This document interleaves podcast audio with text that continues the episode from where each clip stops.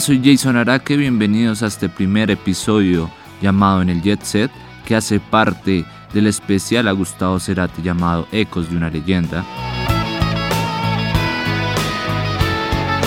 donde estaré hablando con un especialista de rock argentino llamado Juan Rivadeneira. Nos acompañará en los cuatro podcasts acerca de la trayectoria y vida de Gustavo Cerati.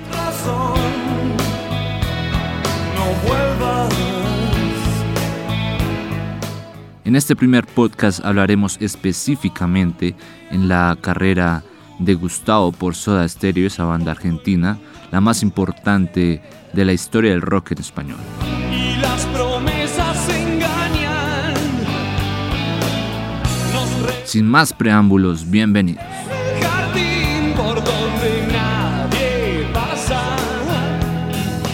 Este primer podcast eh, hablará acerca de la carrera de Gustavo Cerati en Soda Stereo, ¿no? sus inicios En sus inicios, ¿no? banda rockstar.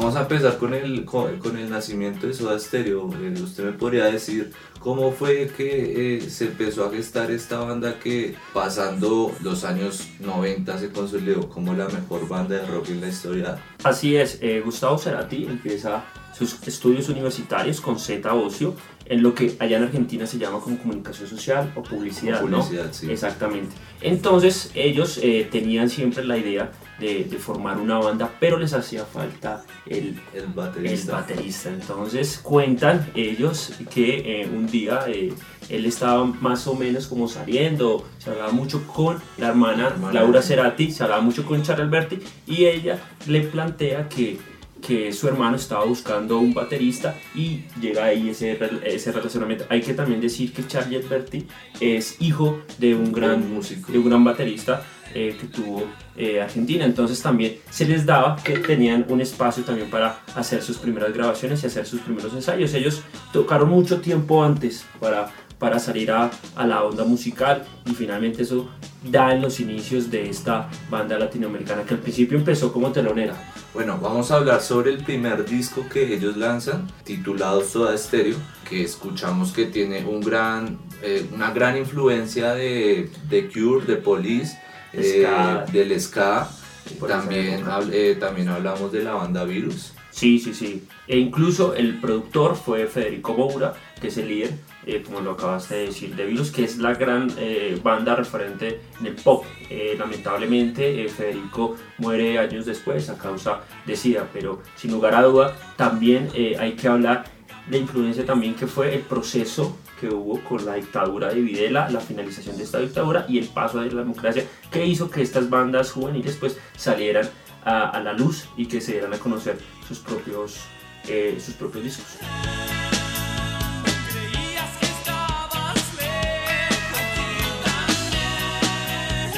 Soda Stereo empezó a, a- a gestar un, un- un movimiento, un estilo, eh, por decirlo así, de eh, indumentaria, de vestimenta, desde, desde este primer álbum que se consolidó en el Signos y Nada Personal. Que era, que era esa, esa reflexión que Gustavo hacía sobre eh, The Cure. Poco gótico. Exactamente. Incluso ellos cuentan mucho tiempo después que eh, con esas luces cuando ellos hacían las presentaciones era algo tedioso porque pues Sí. prácticamente empezaban a sudar y ellos se maquillaban de, bueno, se maquillaban de blanco, eh, se colocaban extravagantes cortes, pero bueno, eso, y eso hay que decirlo, Soda siempre se preocupó por la estética, ¿no? no solamente en sus canciones, sino también en esa apuesta visual que para esa época no era muy No importante. era muy importante y también vemos que tienden a ser un poco de irreverentes en este Sí. primer álbum en los videos. Por ejemplo, en el de, creo que es en el de sobre, Sobredosis de TV, en que aparece Charlie Alberti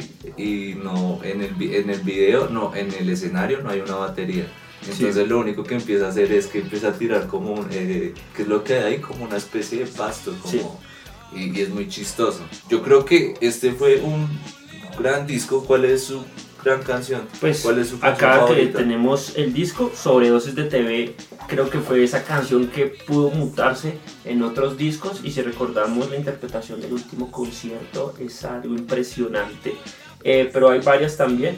Y bueno, hay que también decirlo que en, en su, en su regreso tocaron muchas canciones de este primer disco, ¿no? Fue como esa epistemología de la misma, de la misma banda. Me quedo con Sobredosis de TV, eh, Un misil en mi placa, que también Que fue... la versión Unplug es para mí una de las mejores que han hecho. Sí. Y sin lugar a duda te hace falta Vitaminas, que fue con la canción que ellos cerraron su gira de regreso.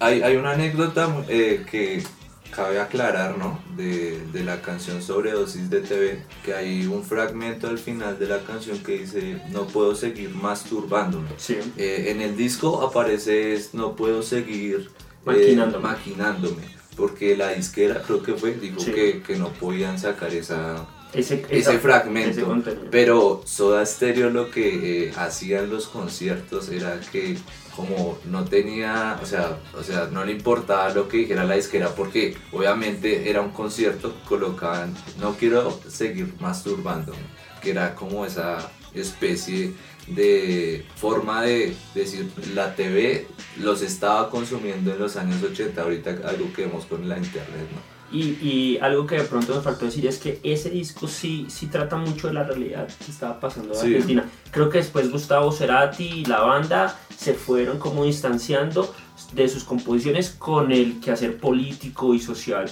de, de Buenos Aires, que bueno, había ciertos sectores que les criticaban mucho eso a Soda y por eso también la rivalidad de Entre los Soda redondos de. Exactamente, exactamente. Y es, este disco sí, sí marca esa una época que vivió eh, nuestro eh, país hermano Argentina.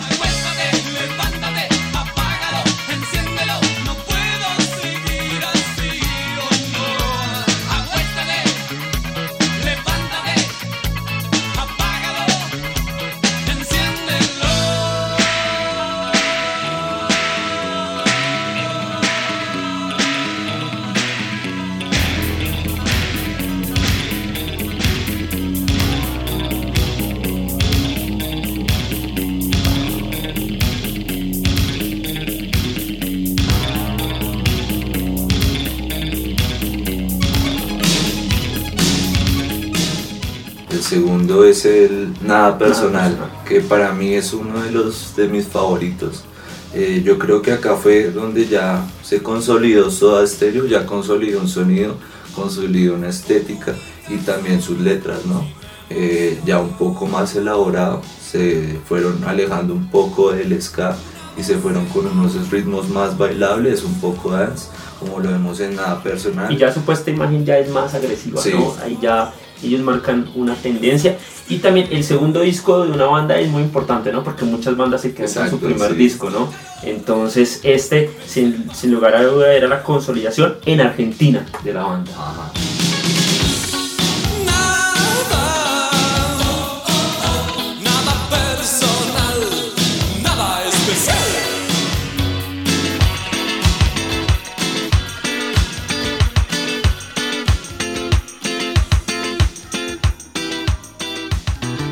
¿Cuáles son tus canciones preferidas? Uf, de este me gusta mucho. Es que, es que hay épocas, a uno le gustan unas Sí, no, eso pasa mucho sí. con Soda. Por ejemplo, Nada Personal es una de mis favoritas. eh, cuando pase el temblor, acá está. Aquí fue donde nació el, el hit, Cuando pase el temblor. En Perú, en Perú fue la En canción Perú. más escuchada por, por muchos meses y creo que ese- esa canción ayudó mucho a, a abrir fronteras, ¿no? Porque utilizaban instrumentos, la sonoridad era muy hacia los Andes, entonces Exacto. eso ayudó mucho. Empezaron a coger sonidos y instrumentos folclóricos. También está el Observándonos. Sí, satélites. Satélites, esa canción es muy buena donde el bajo tiene un protagonismo muy importante, ¿no? Y también juegos de seducción, ¿no? Eh, ahí empieza a ser a ti ya esa relación con, con el amor, con la seducción, con el sexo. Y bueno, eso es una canción que siempre eh, también inicia eh, la gira de regreso, inició con juegos de seducción. ¿Qué le parece el arte de este disco? A mí me parece que es una cosa de locos, weón. No es de mis favoritos, ¿no? no es- es mi arte preferida, pero Vemos que es como una especie de collage, ¿no? Donde aparece como un detective colocando la foto de ellos ahí en la portada. Para mí es una de las mejores. Es un poco gótica y ya con Que la es ese glam rock, ¿no? Que Sí, eh, con el por ahí en esa época. de Inglaterra. Sí. Porque es muy distinto de ese glam de América y de- Ah, no, total. El, el glam rock, que, que la mejor representación fue Freddie Mercury, ¿no? Con esas Sí, vestimentas que él usaba para y sus también canciones. está de Leppard, hay- hay muchos, ¿no? Hay muchas, hay muchas. Álbum Signos. El tercer álbum, que para mí eh, sacó solo sencillos, sencillos exitosos. Eh, encontramos El Rito, Prófugos, No Existes, Persiana Americana, En Camino, Signos, Final Caja Negra y Sin Sobresaltos, ¿no? Todos, todos, sin lugar a duda, éxitos. Y bueno, ahí Persiana Americana, hay que decir que parece ser que fue la primera canción que logró estar en varios países y posicionarse. Persiana Americana le abre esas puertas a esta banda argentina que no era muy normal para esa época. O sea, eh, las bandas de rock siempre se quedaban, eran localistas, siempre se Exacto. quedaban en su país. Era muy difícil que tuviera eh, influencias en otros países o que llegara a tocar. Y este, y este disco es eh, un antes y un después eh, en la historia del rock de esta parte del mundo. Con este disco podemos decir que fue como el, eh, el hecho más importante para el rock en español, hablando sobre las giras en Latinoamérica. ¿no? Sí. Porque no solo fue en Latinoamérica, en Sudamérica, sino también en México y Centroamérica. Y ahí para los que de pronto van y ven los videos, era una especie, ellos lo decían una Beatlemanía, ¿no? Como Sí. eh, eh, los tres saliendo y dos mil jóvenes esperándolos, siguiéndolos en el carro. Y entonces eso marcó la sodamanía, como se llamó en esa época, en donde em, hay tres países claves que fue Perú, Chile y Colombia. Fueron esos países donde no solamente tenían un público escaso, sino era un público masivo que los, que los escuchabas. Y este, también como, como dato, fue el primer disco que se edita en CD. También quería agregar algo sobre lo que usted decía, la bitomanía. Creo que es una anécdota que cuenta Zeta Sí. Ocio, que ellos estaban en el, en el cuarto donde están para cuando empiezan los conciertos, cuando empezaron a escuchar algo como el techo, como que, que estaba sonando. Y en el techo había un, eh, había un conducto de aire acondicionado, ¿no? Y ahí estaba una fan. Sí. Entonces como que no se la podían creer, o sea, nunca también se imaginaron que iban a hacer una gira por Latinoamérica, o sea, ningún grupo Jamás. de rock pensaba hacer eso. Y que, y que pasaba mucho, bueno, que ellos, bueno, puede que hayan muchas bandas salidas, pero que no, no hayan tenido esa recepción, o sea, ese recibimiento en estos países eh, hace que ya Soda se, esté, eh, se estaba perfilando para, para dejar historia.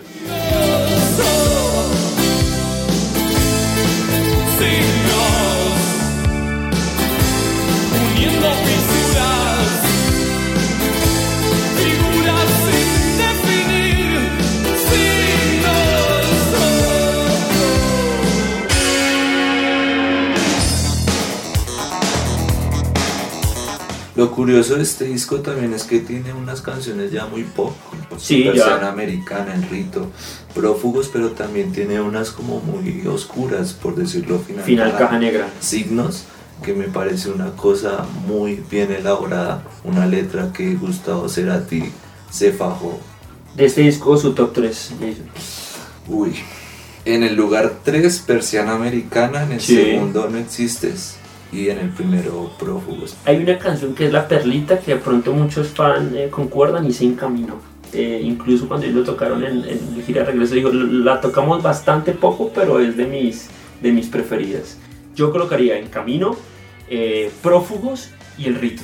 El Rito es, es Gustavo ya eh, en otras dimensiones, ya buscando una composición más fina y bueno, algo que hay que decir de las letras de, de Soda Stereo y de Gustavo Cerati es que da para muchos significados y eso es, eso es clave, ¿no? Pone a la Empieza- persona a pensar mucho, que era lo que decía el, el artista, pero también puede tener varios significados.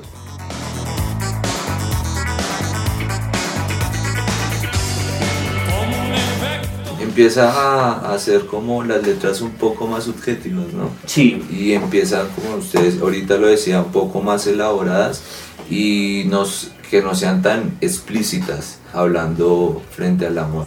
y, y bueno, ya empieza también Gustavo mucho a esa- ese rol de, de guitarrista, pero ya unas versiones de guitarra ya más elaborados, así como, como, como sus canciones, pero ya empieza a, también a, a dejarse ver o a mostrarse ese, ese gran guitarrista que fue, que fue Gustavo Cerati. No busques más pretextos,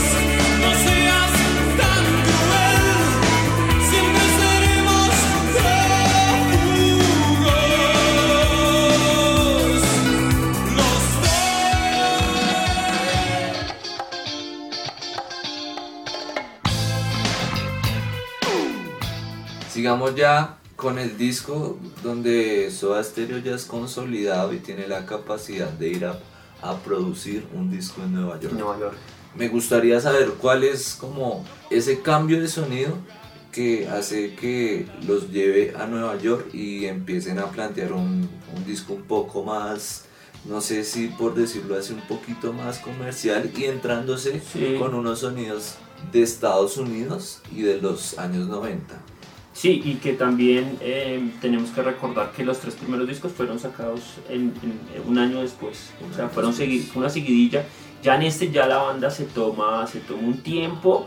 eh, y alguien fue muy importante para este disco que es Carlos Salomar, que fue el productor, un, un gran productor para, para la música eh, contemporánea. Y eso hizo que también ellos se, influenciaran un poco por el rap, el borde ahí. El borde. del borde. Eh, ya Gustavo ya empieza no solamente a mirar estos sonidos latinoamericanos, sino también, como ya lo había dicho eh, Jason, empieza como a explorar toda esa música eh, de Norteamérica y que hacen que este disco también, así no sea eh, el, más famoso de la banda, sí tiene tres o cuatro canciones que eh, los hicieron importantes. Por ejemplo, acá aparece Picnic en el cuarto B, que fue hit acá en Colombia. Sí, Muy pocos la conocen, pero en, en los 80 fue hit, ¿no? Y en el, en el, en el DVD de la, de gira, de, la gira de, de regreso, esa canción la dejaron, la Picnic en el cuarto dejaron la, La, la, En Colombia, En Colombia con- Colombia. fue de... que es el pasto digital, que todos los que fueron y estuvieron presentes ese día saben a, a lo que me refiero. Si me esperas no podré dormir.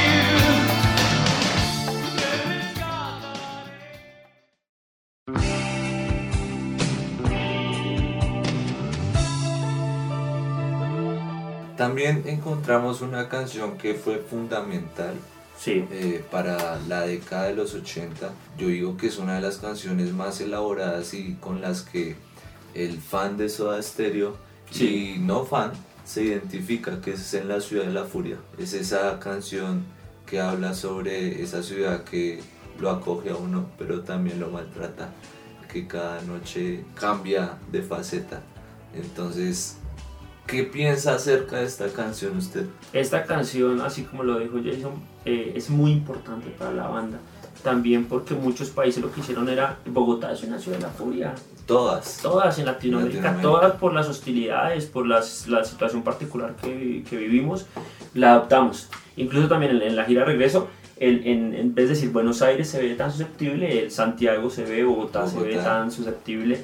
Y entonces creo que eso hace que como Latinoamérica nos, no- nos hayamos unido en lo que Jason decía, esas, esas ciudades hostiles que también a veces, esa oscuridad que también tiene Buenos Aires y que lo reflejaron en el video también. En esa época no eran, las bandas no hacían muchos videos o no lo hacían de gran factura y acá, acá eh, en, en la ciudad de la furia hacen un estupendo Y que video. fue un poco conceptual y también diseñado por la, por la Sí. carátula ¿no? Del disco. De esa canción también aparece la, la famosa frase de Me verás volver, que después se volvió el nombre de, de la gira De la del gira 2007. Sí, es un disco muy importante. Este disco Su es top muy 3. importante. Mi top 3 de este diría que es en el borde. Me gusta mucho el rap que hace ahí Z. Y. Z. Me gusta lo que sangra la cúpula, que habla sobre la fama. O sea, ya ellos son capaces de decir, mire, esto es lo que yo pienso de la fama. Y no- Hay una canción entre ustedes y nosotros, ¿no? Exacto. Y es Yo- y, y me gusta esta frase que parece un poco, un poco arrogante, pero me gusta, que dice, yo conozco ese lugar donde, donde revientan las estrellas. Esa, esa frase me encanta, bueno. Y la primera en la ciudad de la furia. Me dejarás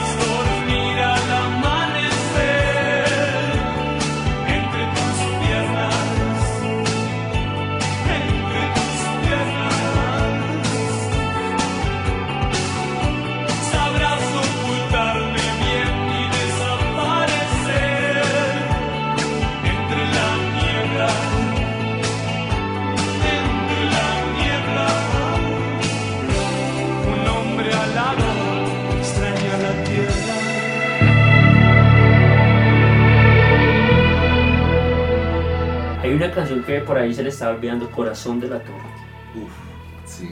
que eh, Gustavo contó que se inspiró mucho en, en Alan Poe, Alan Poe, sí. Corazón de la Torre. Y esa canción sí que da para muchas interpretaciones y es una canción que en Colombia eh, particularmente sonó mucho. Ellos la habían tocado en el primer eh, concierto que fue en Buenos Aires, no la habían vuelto a tocar y en Colombia, eh, que ya era como la mitad de la gira, vuelven a tocarla acá en Bogotá, Corazón de la Torre. Para usted, ¿cuál es su top 3 de este disco? El Corazón de la Torre, La Ciudad de la Furia y Picnic en el cuarto B. ¿Por qué Picnic? No sé, me gusta, me gusta porque es eh, las- la, la época juvenil que tienen todas las personas, sí, esa, esa canción. Y bueno, y que hayas tenido esa representación en Colombia también me gusta mucho.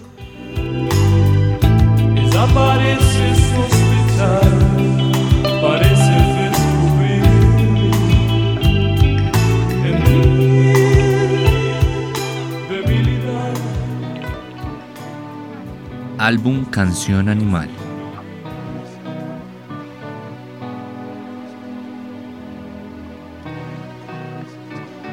Bueno, ahora cuénteme del Y llega, del que sigue. y llega también el que para muchos es el, el- El el- mejor disco de... y si no el más de rock vendido.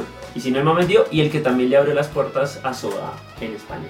en España. también hay que decirlo, contó con la participación de un gran instrumentista como es Pedro Aznar en los bajos en la canción de 1990. Vuelve eh, Daniel Melero, él produce ese Daniel disco, Melero. se dice que él es el cuarto soda. que después se vuelve muy importante para, el, para la carrera de Soda dentro de los dos años Sí, claro. siguientes y se vuelve fundamental para la carrera solista de Gustavo de Cerati. Gustavo Cerati con Colores Santos. Estaré a un millón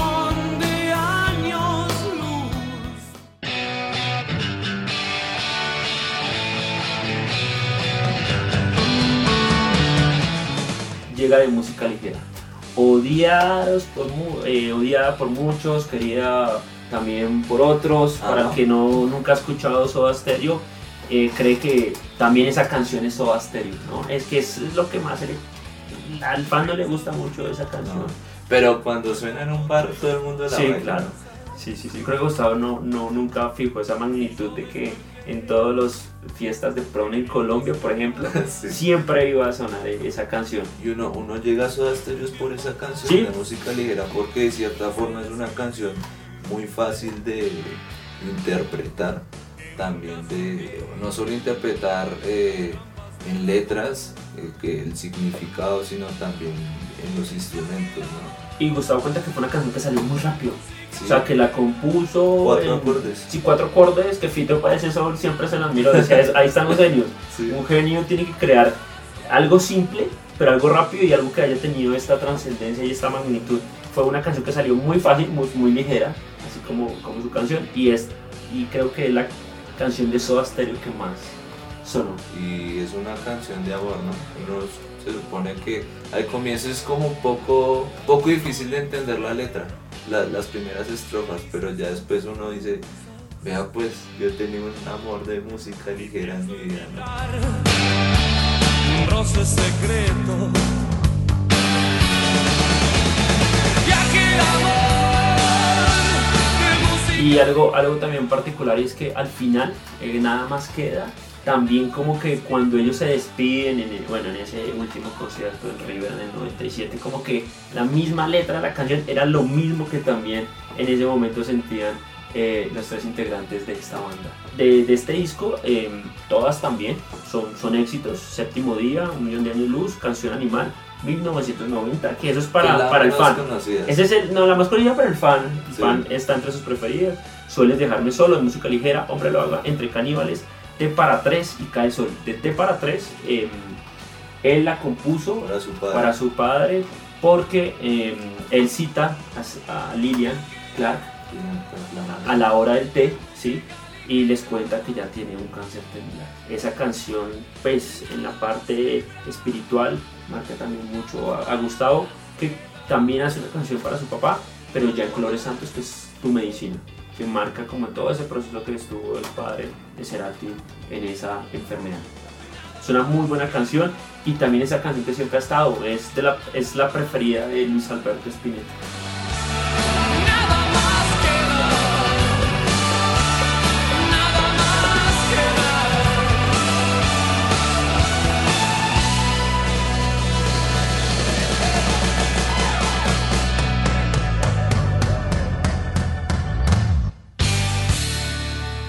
Ahora llega el disco que para la crítica Sí, el fan, el fan, fan, fan.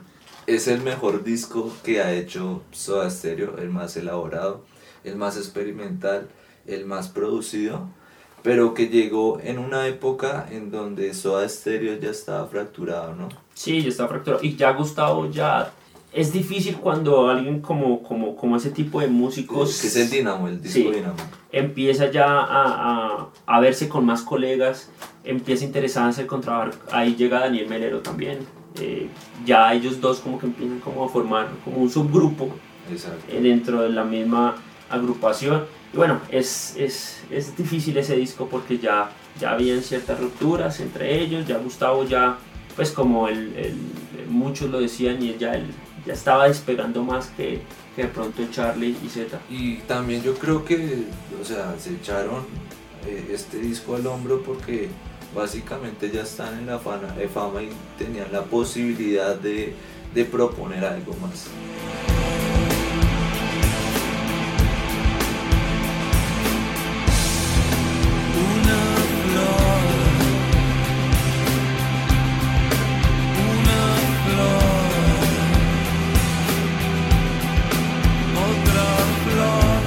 Todas las bandas que se respeten del rock tienen que tener su disco experimental, que es el disco que menos vende seguramente, pero que es el disco sin lugar a dudas que es el más querido por, por los propios seguidores y es el que más le... Este trabajo discográfico tiene esa característica que tiene letras muy oscuras, por ejemplo, vemos en Remolinos. Sí. Remolinos eh, Es la gran composición La de gran Gustavo, composición. a mí me parece.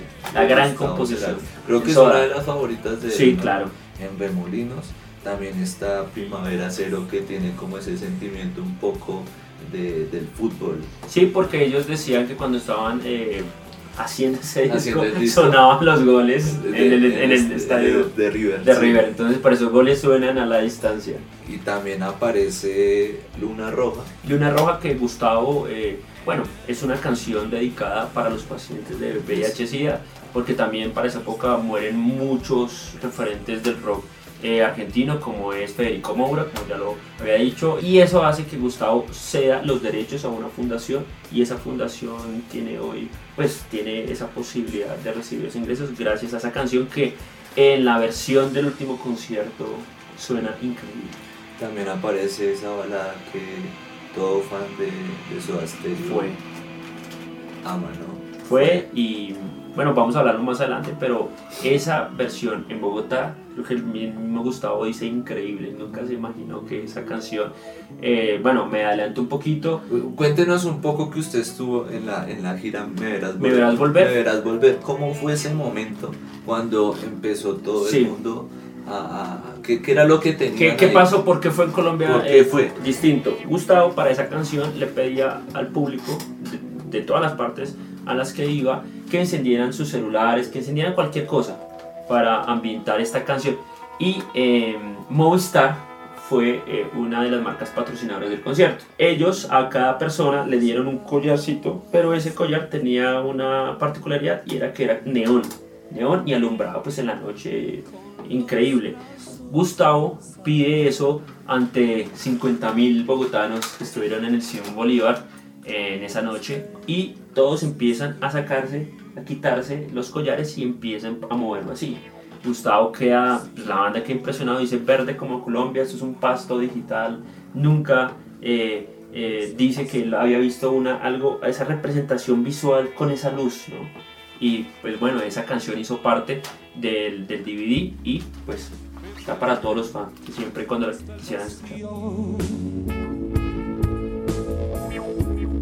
Con tu miel venenosa. También es importante decir que este álbum no fue tan eh, recogido, o sea, un- con una opinión buena para la crítica porque ninguno de esos sonidos estaba en el radar de, de rock en español. Exacto. Eh, yo creo que es el disco más adelantado, suena a un 2010, 2012, por esos sonidos electrónicos, por esas letras ya un poco más conceptuales y que el fan o mucha gente después empezó a adorar ese disco. Y también ese disco tuvo una particularidad y es que ellos cambian de, de disquera. Entonces la nueva disquera como que no, no le hizo mucha fuerza y también la antigua disquera tampoco. Es como que ese disco quedó en ese limbo. Incluso fue, fue suspendida la gira de, de ese disco. Pero ese disco, como lo dice Jason, suena actual. Incluso yo creo que todavía es muy vanguardista. Sí. Todavía Gustavo se adelantó. Yo creo que todavía no, no, no ha llegado ese momento en el que ese disco se pueda decir es de esta época. Y tampoco hay otra banda que haga otra banda que haga un disco así, ¿no? Mm, Es un disco único. Sí, es el así. preferido. Es el preferido por la crítica, es el preferido por el fan y es el preferido incluso por el mismo Gustavo Cerati. Pensaría.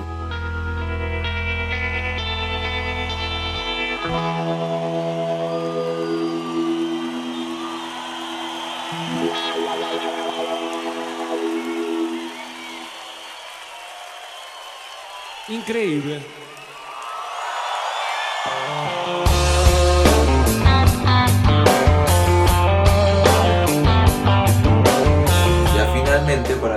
Este eh, primer podcast en el Jet Set vamos a hablar sobre el sueño estéreo, donde vemos a Soda Stereo ya con una relación Fragmentada. fragmentada. El, un hijo de Z eh, murió Muere. para esa época. Ellos ya se iban a separar sin- eh, después de Dinamo.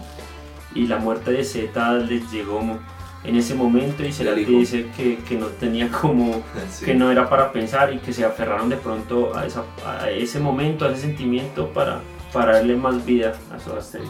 Y que ya acá se ve como que siguen con la misma onda de- del Dynamo, pero un poco ya no tan electrónicos sino, ni tan oscuros, sino un poco más progresivos.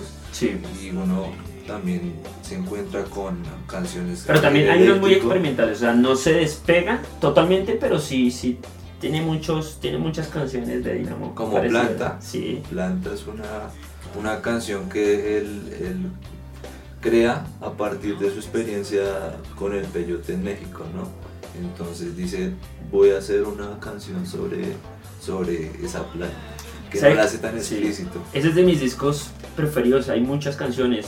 Crema de Estrellas también es una baladita que eh, se la recomendamos para de pronto los que no han escuchado esa, esa versión soda de, de, tener ese tipo de canciones, les va a ayudar y les va a interesar mucho.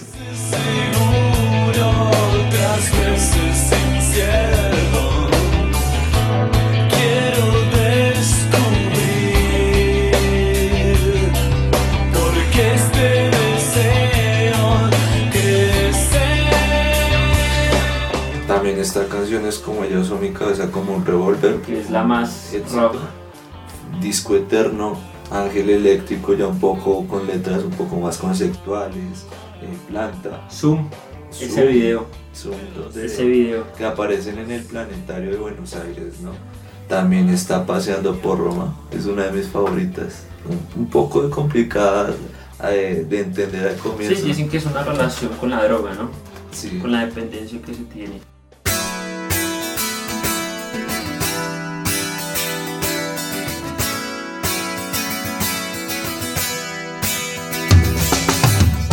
Ya después llega el Unplug, ¿no? El Unplug.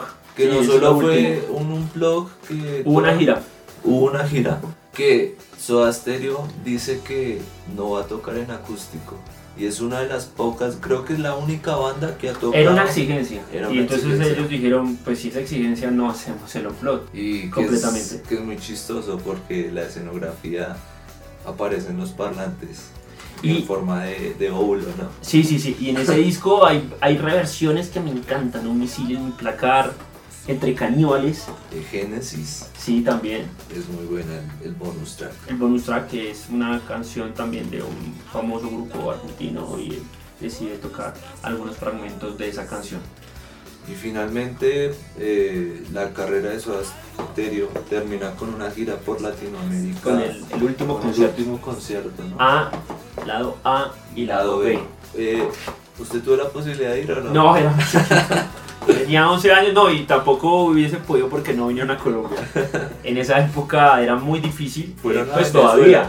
Pero eh, la idea era Colombia, pero en Colombia no, eh, para esa época eh, los impuestos eran muy caros, no había, no sé, todavía No queda una, una infraestructura. no una infraestructura, entonces ellos deciden ir a Venezuela en vez de, de Colombia. Fue una gira que Gustavo decía que era para los fans, que era para, que era para sus seguidores porque pues ellos ya Es que- definitivamente no querían seguir en la banda. Y, y en el DVD se nota como ese como esa división. No, cuando se termina ellos no, ni se, bueno, Z y, y Cerati se miran, pero no se abrazan y incluso después de la presentación no compartieron, no compartieron eh, lugar o eventos ellos tres. Todos Algo- se fueron a, a fiestas diferentes. Algo que se ve en Gira Me Verás Volver, donde ya están eh, completamente Sí, arreglados. sí, sí, recomponen. Y eh, alguna vez lo dije eh, para, para, para otro medio y este sin lugar a dudas es el testamento de Soda Stereo. Es la declaración juramentada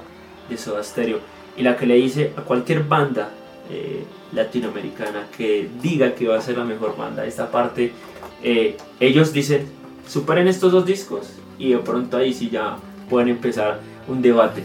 Y pues ha pasado ya cuántos años, 21 años. 21 años y no ha habido ni siquiera una banda que iguale el primer disco, Sí. el primer lado. ¿Cuál es su, su lado favorito? Mi lado favorito es el, el lado B. El es el B, lado ¿no? B. Sí, es el lado B. Pues está canciones como Planeador. Ese planeador, yo creo que es una de las canciones más bonitas que hizo Gustavo Cerati, con, esa, con ese performance muy que lo hace a uno sentirse en las nubes, ¿no? Sí. Con esa melodía un poco eh, que lo arrulla a uno, un poco oscura también, que habla también del amor, ¿no?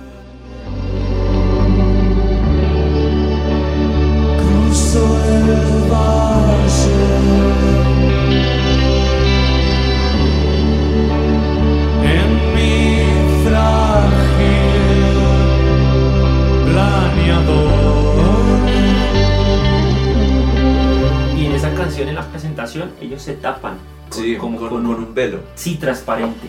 Transparente. Y bueno, acá también está Luna Roja Luna roja. y T para tres, que él se la dedica especialmente para su papá.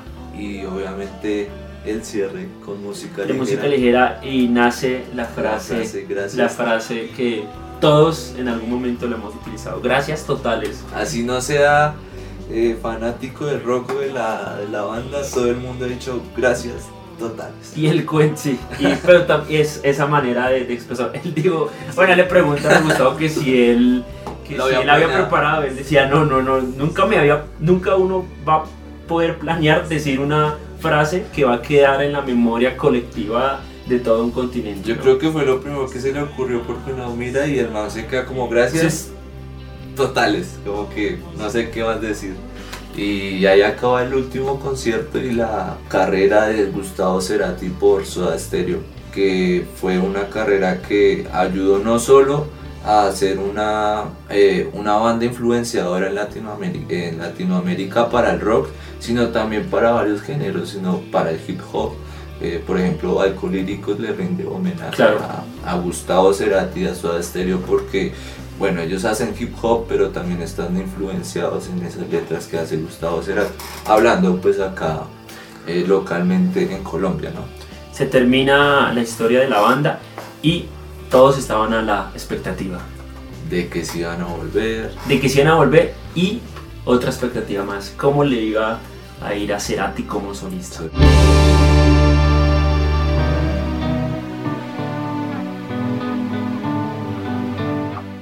Aquí termina el primer episodio de este especial de Gustavo Cerati llamado Ecos de una leyenda. Los esperamos la próxima semana con el segundo podcast Uno entre Mil, donde hablaremos acerca de la carrera solista del el cantautor argentino. Chao, chao.